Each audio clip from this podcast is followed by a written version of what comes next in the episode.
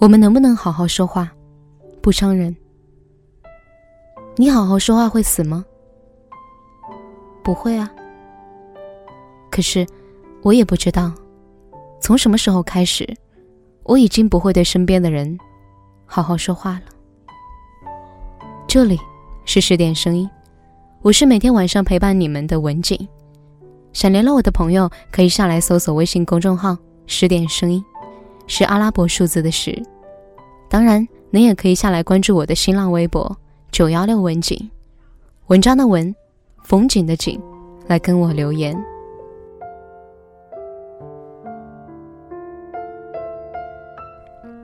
两年前，在公交车上碰到一对母女。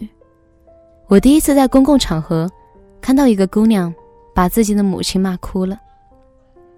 好像是一块去买菜的，姑娘看起来就心情很不愉快，母亲倒是兴高采烈的样子，一边看着公交车的前方，一边和她聊着七大姑八大姨的事。姑娘没有说一句话，我心想，现在的小姑娘果然和我们以前不同了。像我，就算对母亲的话语再烦，也会面带和悦的点点头。道路有点不稳，全车的人都在颤啊颤。公交司机突然一个急刹车，母亲的一篮子菜全部倒在地上，土豆撒得满地都是。公交车不算太挤，幸好也有足够的空间。母亲慢慢挪着步来捡蔬菜。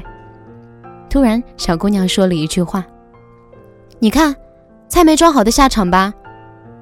回头她又是一句：“丢人，真是再也不想和你出来了。”班车的人都在帮这个母亲捡土豆和蔬菜，只有那个小姑娘，吐着嘴，冷冷的看着，一边斜着眼，一边漠然的看着前方。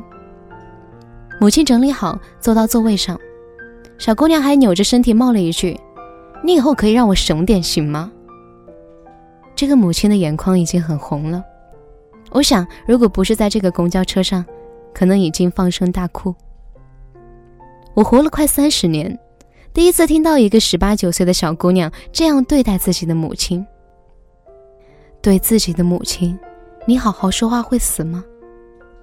一个七十多岁的老公公突然转过头，不紧不慢地说了这么一句话：“小姑娘，谁都有年纪大、行动不便。”跟不上时代的那一天，我心情也不好，谁来体谅我呢？小姑娘白了他一眼，说：“可是你心情不好是你妈造成的吗？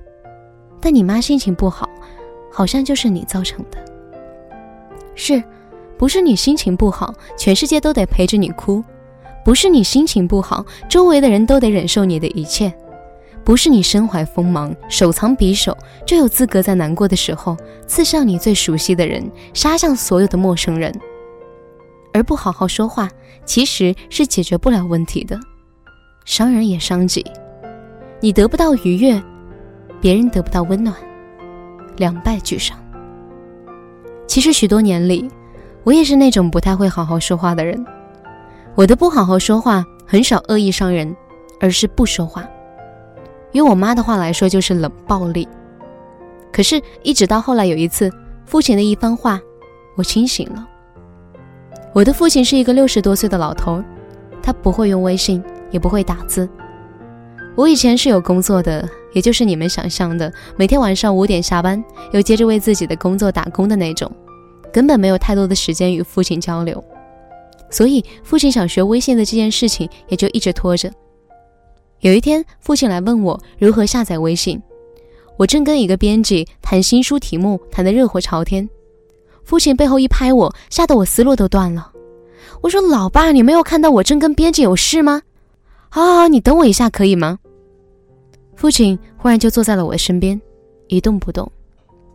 我说：“你坐我身边干嘛呢？我说了我会教你的。”父亲还是没有说话，坐在身边，看起了报纸。我忙完了新书的题目，出去拿了一杯水。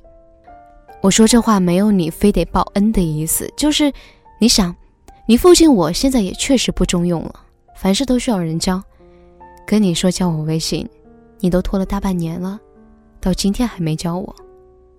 我爸突然说了这么一句话，然后呢，我当时说我也有事啊，是有事忘了。我爸又说：“你看你刚才最现的态度，多伤人啊！我是你的父亲，可你一等让我等了半年。”我突然意识到一个事情：人性敏感，也并非脆弱。与你最亲近的那个人，总是那么希望你能甜言蜜语的对他，至少也不至于让他孤独而心痛。可我们忽然就像是不会好好说话的俘虏。好像好好说话，一不小心就会让自己弹尽绝粮。所以还是好好说话吧，对你也没什么坏处，对别人也真的有好处。这些年，我一直在不停治愈许多暴脾气的自己和坏脾气的别人，而我最想说的四个字还是好好说话。人生那么苦，又何必把苦互相传染？不如好好说话。一起来给予这个世界最身边的人最美好的善意和最温柔的守望。如果还有多，给陌生人也可以。没错，世界那么大，多一点又如何？好的，今天的文章在这里就告一段落了。如果你还意犹未尽，可以微信搜索公众号“十点声音”，关注后打开历史阅读，就可以收听到。更多精彩的内容，不要忘记，我是你们的文景。明晚我们再见，祝你晚安。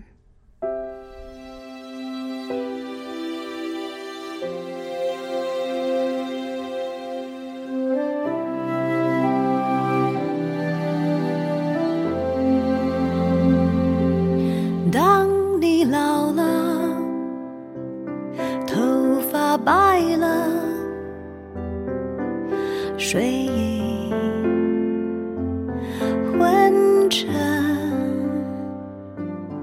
当你老了，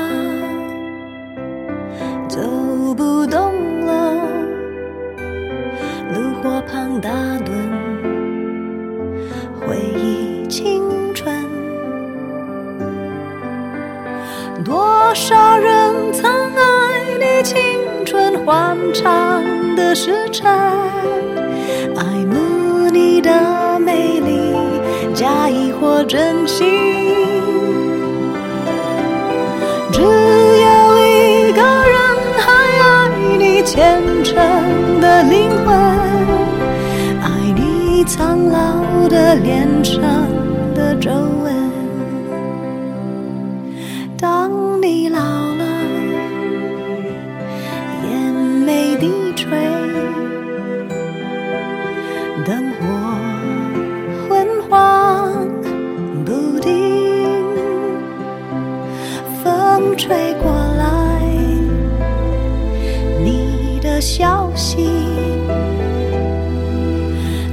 就是我心里的歌。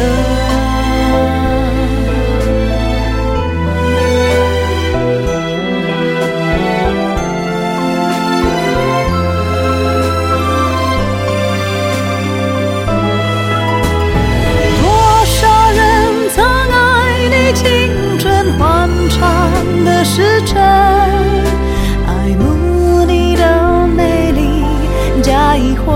she